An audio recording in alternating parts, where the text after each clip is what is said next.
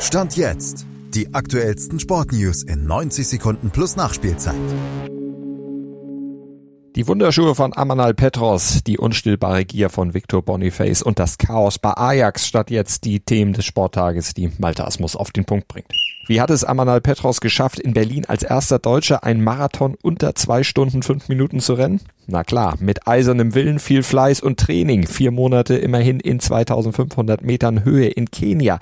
Aber auch mit besonders exquisitem und teurem Schuhwerk. 500 Euro kosten seine Treter, sind gerade mal 138 Gramm schwer und haben eine eingebaute Federung aus unter anderem Energierückgewinnungsschaumstoffen.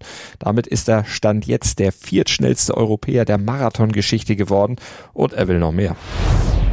Vielmehr will auch Leverkusens Stürmerstar Boniface. Gegen Heidenheim traf er am Wochenende doppelt, hat jetzt schon sechs Tore auf dem Bundesligakonto. Klingt eigentlich super, reicht ihm aber nicht, denn in den fünf Bundesligaspielen stand jetzt, schoss er dafür insgesamt 38 Mal aufs gegnerische Tor. Die Erfolgsquote daher durchaus ausbaufähig, sagt er zumindest selbst. 25 Tore hätten bei 38 Torschüssen dabei rausspringen sollen aus seiner Sicht. Selbstkritik auf ziemlich hohem Niveau. Schließlich ist er doch erst der dritte Bundesliga-Neuling, der in den ersten fünf Spielen gleich mehrfach Doppelpack schnüren konnte. Sein Trainer Xabi Alonso ist mit ihm jedenfalls hochzufrieden. Währenddessen versinkt Ajax Amsterdam im Chaos. Problemfans liefern sich Schlachten mit der Polizei, werfen mit Pyros und erzwingen den Abbruch des Heimspiels gegen Feyenoord. Sportlich läuft's eh schon historisch mies. Schlechtester Saisonstart seit 1965. Ja, und dann flog auch noch Sportdirektor Misslintat raus.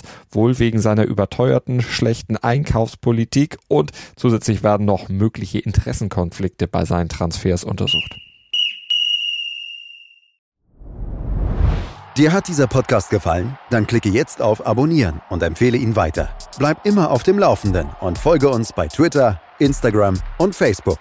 Mehr Podcasts aus der weiten Welt des Sports findest du auf meinsportpodcast.de.